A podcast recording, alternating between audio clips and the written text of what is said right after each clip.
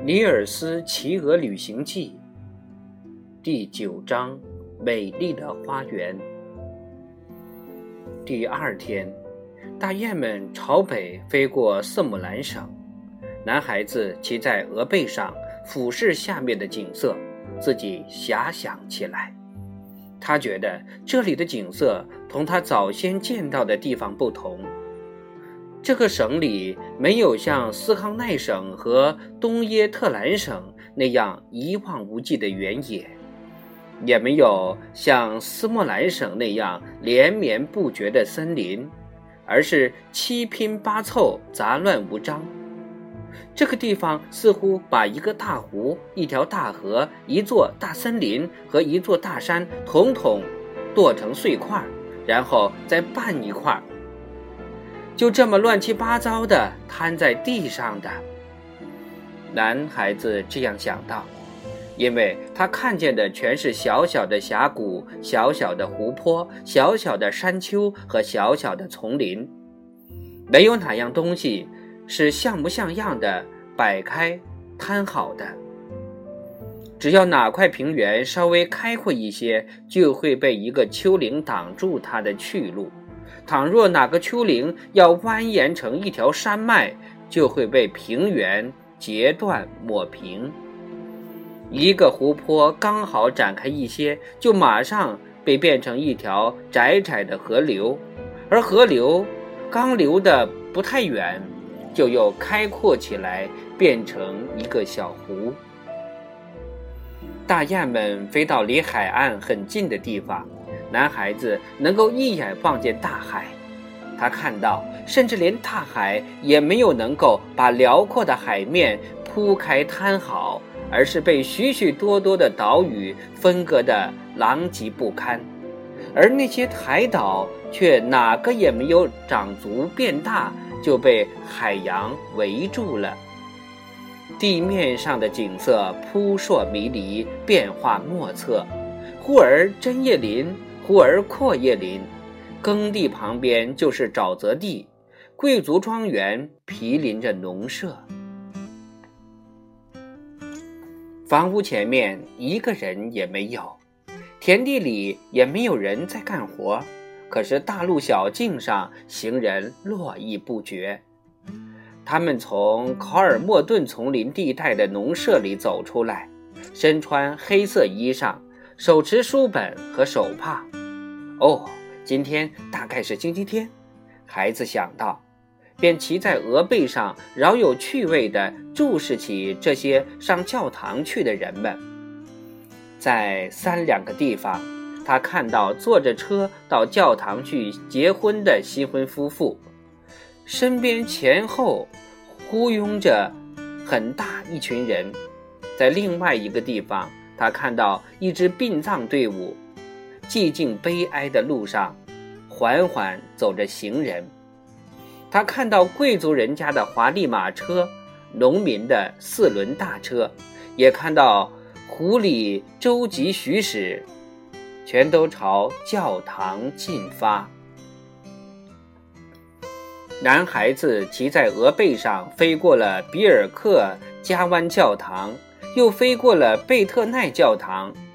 布拉克斯塔教堂和瓦德斯桥教堂，然后飞向舍丁厄教堂和佛罗达教堂。一路上经过的地方都是教堂钟声长鸣，钟声响彻九霄，嘹亮悦耳，余音如缕，不绝于耳。整个晴朗的天空似乎都充满了铿锵悠扬的钟声。看起来有一件事情是可以放心的，男孩子想到，那就是在这块土地上，无论我走到哪里，都可以听到这响亮的钟声。他想到这里，精神为之一振，心里也踏实多了，因为尽管他如今正过着另外一个世界的生活。但是，只要教堂钟声用他那铿锵洪亮的嗓音召唤他回来，他就不会迷失方向。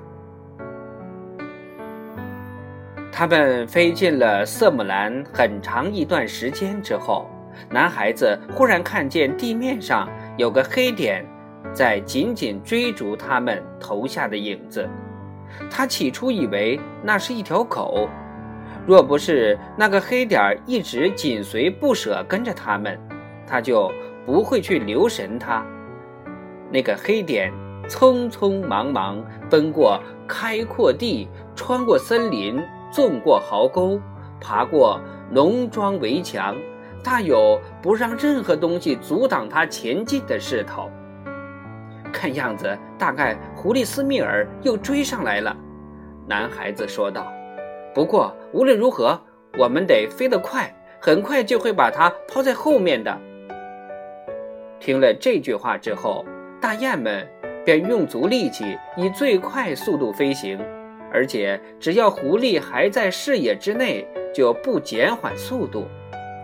在狐狸再也不能够看见它们的时候，大雁蓦地调转身来，拐了一个大弯，朝西南飞去，几乎像是他们打算飞回到东耶特兰省去。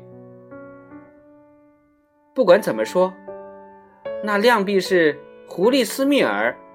男孩子想到。因为连阿卡都绕道改变了方向，走了另一条路线。那一天快到傍晚的时分，大雁飞过色姆兰省的一个名叫大尤尔语的古老庄园。这幢雄伟壮观的高大住宅有枝叶茂盛的树木环抱，四月是景色优美的园林。在住宅前面是大尤尔屿湖，湖里夹角众多，岸上土丘起伏。这个庄园的外观古朴庄重，令人倾倒。男孩子从庄园上空飞过时，不由得赞叹了一口气，而且纳闷起来：在经过一天飞行劳累之后，不是栖息在潮湿的沼泽地，或者浮冰上。而是在这样一个地方过夜，这滋味究竟如何？可是，这只是一种可望而不可及的想法而已。大雁们并没有在那座庄园降落，而是落在庄园北面的一块林间草地上。那里地面上积满了水，只有三三两两的草墩露在水面上。那地方几乎是男孩子在这次长途旅行中碰到的最糟糕的过夜之地。他在雄鹅背上坐了半晌，不知道该怎么办才好。后来，他连蹿带蹦的从一个草墩跳到另一个草墩，一直跑到坚实的土地上，并且朝着那座古老的庄园方向奔去。